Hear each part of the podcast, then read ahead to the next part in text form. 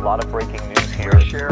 Identity must be one of the most controversial and delicate to discuss nowadays. There is power in identity. Bonjour à toutes et à tous et bienvenue dans ce nouvel épisode d'Entre deux idées. Je m'appelle Asma et je vous parle pour la première fois toute seule, sans invité. J'avoue que c'est un exercice qui est un peu difficile pour moi, puisque d'habitude j'invite toujours quelqu'un autour d'une table ou deux personnes.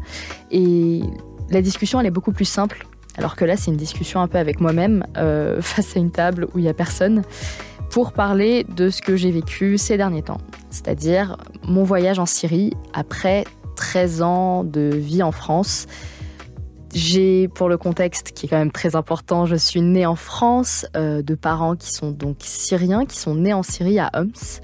Euh, j'avais pour habitude d'aller en Syrie avec mes sœurs pour rendre visite à la famille, c'était tous les ans. Et pendant ces 13 années, mes souvenirs de la Syrie se sont peu à peu floutés. Ça ressemblait de plus en plus à des rêves qu'à de véritables souvenirs d'enfance. Et pour autant, mon identité syrienne, elle a quand même très fortement influencé mes choix notamment artistique. Vous qui écoutez ce podcast, la couverture et les couleurs de l'identité visuelle de ce podcast sont inspirées. Bon alors, pas de façon consciente, je m'en suis rendu compte un peu plus tard à l'occasion d'une thérapie, mais euh, ça, c'est les couchers de soleil, par exemple, de la Syrie qui m'ont influencé pour cette couverture au ton orangé. Toutes ces nuances d'orange qui aujourd'hui, euh, ben, je sais pas, me m'apportent une certaine, une certaine chaleur. Et dit comme ça, c'est tout bête, mais je pense que les personnes qui n'ont pas visité leur pays d'origine depuis longtemps peuvent, peuvent comprendre cet attachement à, des choses qui peuvent paraître euh, futiles. J'ai tenté par exemple pendant 13 années de me rapprocher de la Syrie tout en étant en France, en lisant des bouquins, en écoutant certaines musiques, en faisant des expos, en visitant des pays qui pouvaient me faire revivre, ne serait-ce qu'un bah, juste un petit bout de ce que j'ai vécu dans ce pays euh, pendant mon enfance. Pendant ces 13 années, on m'a souvent demandé euh, est-ce qu'un jour euh, j'avais l'intention de revenir en Syrie? Et j'avais toujours ce non catégorique. L'année dernière, en 2022, mon oncle est décédé de manière accidentelle. Il est décédé très jeune. Et cet événement, il a été un peu comme un signal pour moi. J'ai compris à ce moment-là que la vie a continué en Syrie, que n'importe qui pouvait décéder du jour au lendemain et que je devais profiter d'y aller tant que mes proches étaient encore présents, qu'ils étaient encore vivants, afin de pouvoir justement revisiter ce pays sans regret. C'est un jour, euh, le printemps dernier, c'est l'une de mes cinq sœurs, la deuxième donc, moi je suis la Benjamine, c'est la deuxième qui a proposé, a demandé euh, très simplement qui voulait l'accompagner en Syrie, qu'elle avait prévu d'y rester plusieurs semaines avec ses enfants. Alors moi, ma première réaction, ça a été euh, non merci. en fait, j'ai même pas eu envie de réfléchir à ça, c'est-à-dire que j'ai répondu par un non catégorique, comme ce que je faisais pendant ces, comme ce que j'ai fait pendant ces 13 dernières années au final. Et finalement, je me suis dit pourquoi pas? Pourquoi pas y aller? Si j'y vais pas maintenant, quand est-ce que j'y vais en fait? J'irai jamais. Et donc j'ai réservé euh, avec euh, mon autre sœur l'avant-dernière des billets d'avion direction le Liban. Une fois arrivé sur Beyrouth, donc ça c'était il y a quelques jours, on a retrouvé mon autre sœur, celle qui nous a donc invités dans un premier temps, la deuxième. On a aussi retrouvé ses trois enfants, donc euh, mes neveux et nièces, et mon beau-frère. Après cinq heures de route entre Beyrouth et Homs, au départ, euh, j'ai eu du mal à reconnaître les quartiers. J'avais pas une mémoire aussi poussée que euh, mes plus grandes sœurs, qui elles, dès le début, ont reconnu les quartiers les plus connus, la route menant à la maison moi j'ai eu un peu de mal, j'avoue. C'est aussi un peu pour mes soucis d'orientation, je pense. Et donc on se rapproche petit à petit de la maison de ma, de ma famille, on n'est plus très loin. Je me rappelle très bien de ce, moment. On était encore dans le van, moi j'étais encore assise. Mes sœurs ont commencé à se préparer. Et puis là, au travers de cette fenêtre, au travers de la fenêtre sur ma droite, je reconnais le, le marbre jaune de la maison de mes parents, de, de ma famille cette maison qui m'a accompagnée l'été, toute mon enfance. Et puis ben, j'ai pleuré. J'ai fait que ça. Je pense que je le comprends mieux maintenant. C'est aussi parce que cette maison, elle me rappelle tous mes souvenirs euh, là-bas. Et c'est comme si, en fait, euh, ce rêve dont je vous parlais au début de l'épisode, euh, cette sensation de rêve par rapport à mes souvenirs d'enfance, ben, c'est comme si ça, s'était évaporé, comme si d'un coup ça devenait plus net. Je pense que pour moi c'était un trop plein, déjà de fatigue et de stress, d'appréhension de ce retour sur, on va dire, mes terres. Et puis là, euh, de voir tous ces contours, euh, fait de sentir toutes ces odeurs, euh, ces bruits, de revoir mes sœurs également, ça a été un trop plein. Et en rentrant dans cette maison, honnêtement, tout m'a semblé plus petit. C'est un peu comme, vous voyez, quand on est petit, on voit un bassin, un bassin de piscine énorme, et au final, il nous semble beaucoup plus petit quand on grandit. Ben, C'était exactement pareil. La terrasse me paraissait beaucoup plus petite, le salon également. Je suis quand même montée au premier étage au bout de quelques minutes seulement. J'avais envie de retrouver ces souvenirs d'enfance dans les tiroirs, les armoires. Mais mes parents avaient fait le tri avec toutes ces années qui sont passées. J'ai pas retrouvé euh, les choses que j'attendais, mais au moins j'ai retrouvé les odeurs, l'odeur du, bois euh, de cette armoire qui n'avait pas changé au final.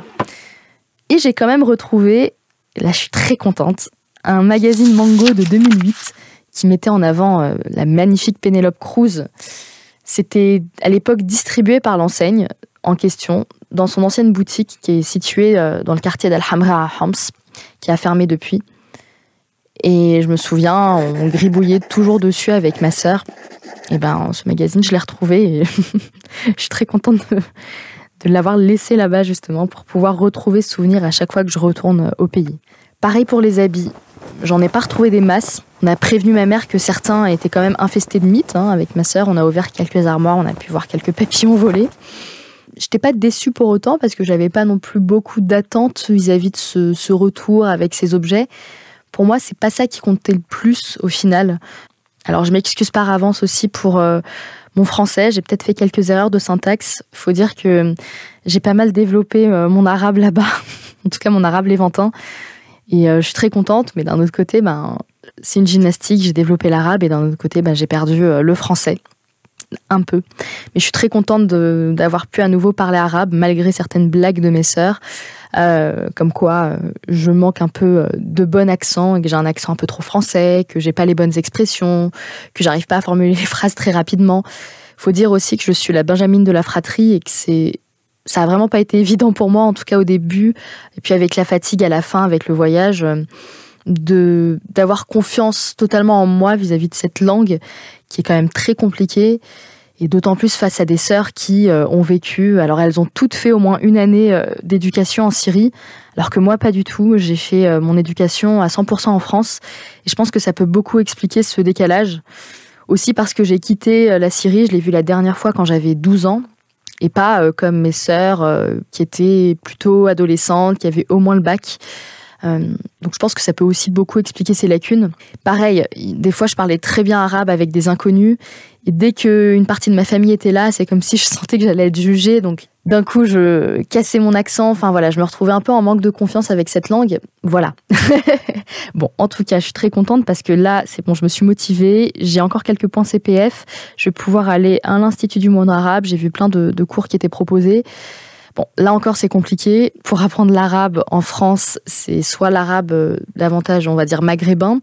Euh, pour l'arabe cyrano-libanais, je ne sais pas si ça se dit comme ça, mais l'arabe léventin, on va dire, euh, on peut l'apprendre, mais si j'ai bien compris, c'est pas très adapté. Ou alors, en tout cas, c'est très cher si c'est des cours qui sont personnalisés. Ce qu'il faut dire que moi, je suis analphabète en arabe, euh, c'est-à-dire que je ne sais pas lire ni écrire. Je reconnais quand même les lettres, mais ça reste assez compliqué pour moi. Ma mère a tenté euh, de nous apprendre l'arabe.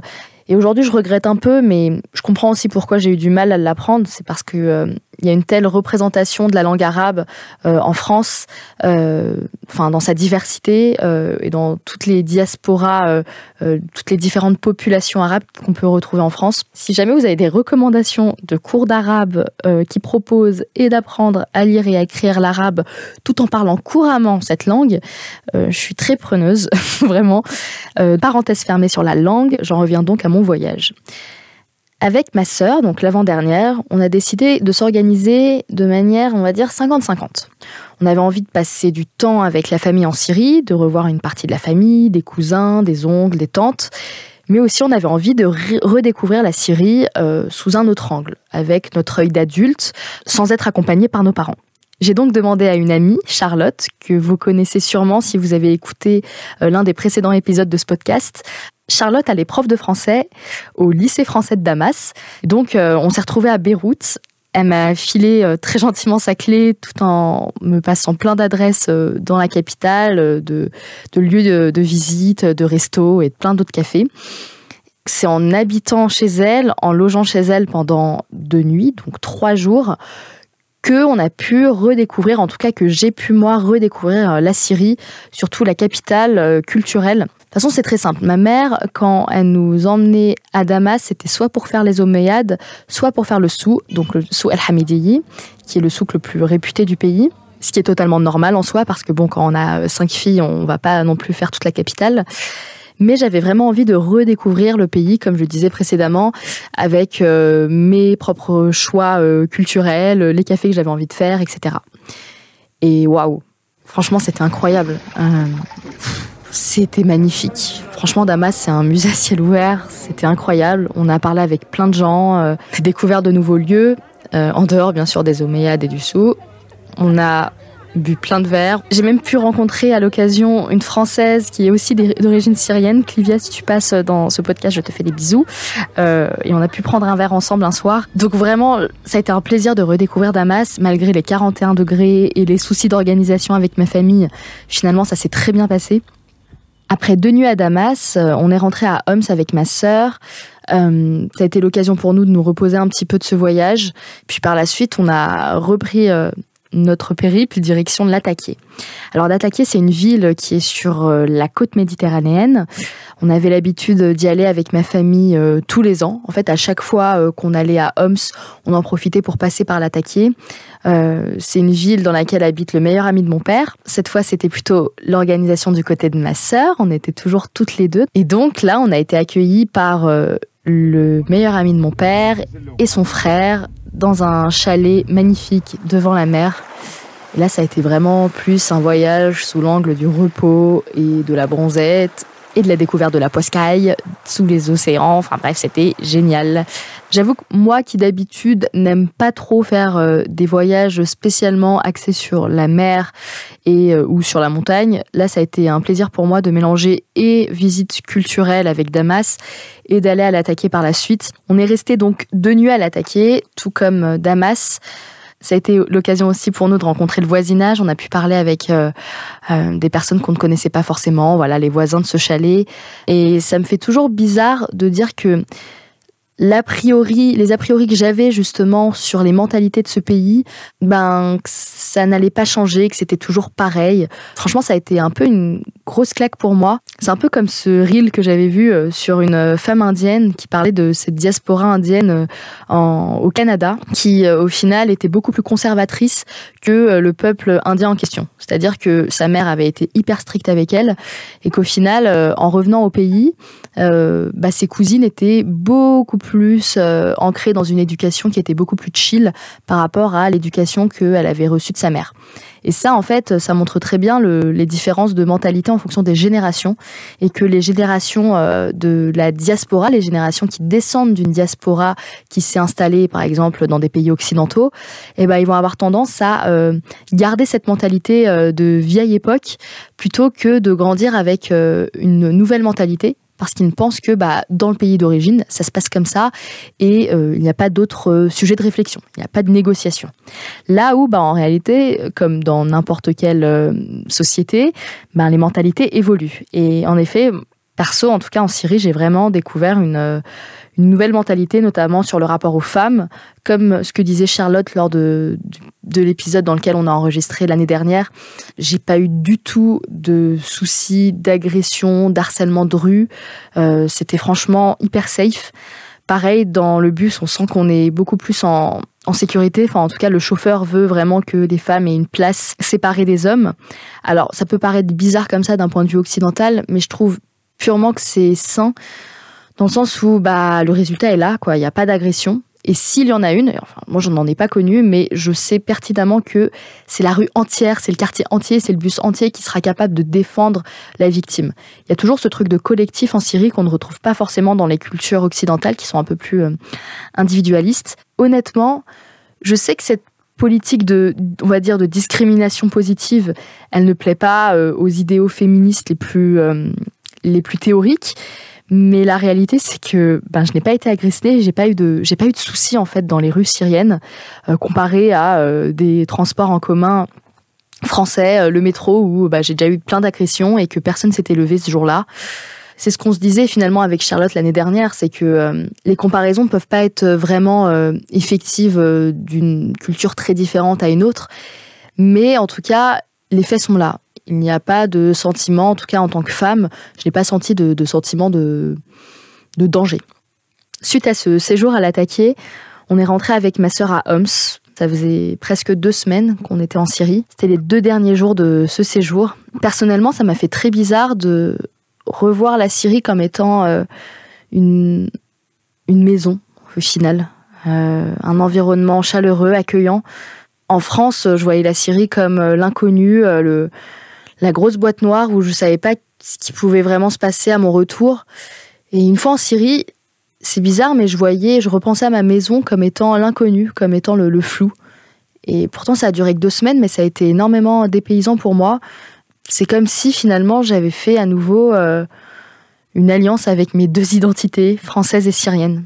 Ce voyage, finalement, ça n'a pas été que des retrouvailles euh, culturelles et euh, d'environnement, de beaux paysages. hein. Ça a aussi été euh, des retrouvailles familiales. Ça faisait des années qu'on s'était pas retrouvées euh, toutes les cinq, les cinq sœurs. On a même à l'occasion fait une photo euh, d'avant-après euh, avec 25 ans d'écart entre deux photos. Je sais pertinemment que avec mes sœurs, ce sera pas tout rose tout le temps, loin de là. Mais ce voyage nous a permis de nous souder d'une certaine manière, bien qu'on soit très différentes. Et la Syrie, ça a été quand même quelque chose qui nous a permis de, de nous lier d'une certaine manière. Ça a aussi été l'occasion pour moi de revoir mes cousins, mes oncles et tantes. Il y a des choses qui ont quand même pas changé, hein, on va pas se mentir.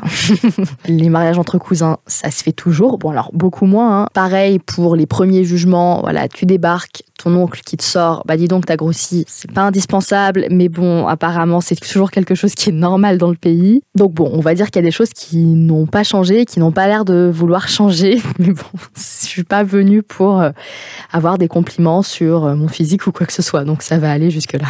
J'ai pu également revoir mes cousins, c'est-à-dire les enfants de mon oncle qui est décédé l'année dernière. Et ça m'a fait finalement beaucoup de bien de revoir mon cousin que j'ai connu euh, il y a 13 ans, avec qui j'étais très pote, de voir euh, comment il avait évolué, les décalages de mentalité, comment à l'époque on avait finalement un peu la même manière de, de penser et comment on a grandi de manière très différente finalement. Ce voyage, il m'a fait réaliser qu'il était euh, important de revenir sur ces terres pour ne pas laisser trop de place à l'idéalisation de mes souvenirs d'enfance, de la Syrie d'avant. Il m'a aussi permis euh, de me reconnecter avec une partie très, on va dire, intime de mon identité. C'est pour ça que c'est pas évident pour moi et que j'hésite beaucoup à, à parler devant ce micro parce que je suis vraiment pas à l'aise à l'idée de, de parler de cette partie-là de, de ma vie. Ce qui est drôle, c'est que quand j'étais plus jeune, j'avais pas envie de revenir au bled. J'avais trop la flemme. Bon, j'ai resté deux, trois mois et finalement j'étais plutôt satisfaite à mon retour en France, quitte à même avoir des angoisses à mon retour en France, à l'idée de reprendre l'école, de recommencer, la rentrée, les enfants, etc. Franchement, ça m'angoissait. Et aujourd'hui, je peux dire que ces deux parties de mon identité, elles sont certes très différentes. Dans le caractère, par exemple, je me rends compte que j'agis de manière très différente euh, en Syrie ou en France, avec euh, des Syriens ou des Libanais, ou avec euh, des Français ou des Occidentaux de manière plus générale. Même dans mes réactions, mon comportement, ça peut même aller dans le son de ma voix, qui est différent entre l'arabe et le français. Mais finalement, ces, ces deux parties, elles commencent à s'accepter avec le temps. Je commence à faire un lien entre elles, cette partie syrienne qui me rappelle mes vacances, qui me rappelle mes souvenirs d'enfance, euh, la chaleur de ces paysages. C'est pour moi une partie qui est toujours très émouvante et très intime. Et je pense que même en parlant avec euh, la diaspora syrienne, c'est toujours même très compliqué de l'expliquer, de dire à quel point c'est c'est une partie de moi que je n'oublierai jamais et qui fait profondément partie de mon identité. J'ai dit beaucoup le mot partie. De l'autre, il y a mon identité française que, j'accueille beaucoup plus facilement, que j'ai accueilli beaucoup plus facilement parce qu'elle était plus simple à assumer pendant mon adolescence, pendant mes années lycée, notamment avec euh, tous les attentats, ça a pu être vraiment compliqué pour moi d'assumer la partie syrienne. Puis là, franchement, euh, j'en ai plus rien à faire. je suis tellement fière d'avoir ces deux identités en moi et je veux tellement creuser davantage ce, ce travail sur euh, mes deux cultures, sur euh, ces deux régions du monde qui au final ont beaucoup de liens entre elles, sur le plan historique notamment, et aujourd'hui sur ces deux diasporas. Bon voilà, je termine cet épisode sans forcément faire de, de leçons de vie parce que j'en ai pas forcément une. Je pense que chacun vit son retour au pays de manière très différente. J'espère en tout cas que ces exemples de, de, retour d'enfance euh, et mon expérience, ce partage d'expérience, il vous aura permis de, de, faire lien en tout cas avec une partie de votre identité. Même si vous avez grandi à 100% en français, que vous, avez, vous êtes français, peut-être, on ne sait jamais, ça fait lien avec certains de vos souvenirs d'enfance. J'espère en tout cas que cet épisode, il vous aura plu. Il n'a pas du tout été évident à enregistré pour moi. J'ai fait que de mettre pause et de réenregistrer parce que ben forcément c'est toujours un sujet qui est délicat. Voilà, merci beaucoup euh, de m'avoir accompagné euh, jusqu'au bout. Je vous invite à suivre euh, Entre deux idées sur Instagram et également sur TikTok. Vous pouvez également vous abonner à la newsletter et je vous dis à très bientôt.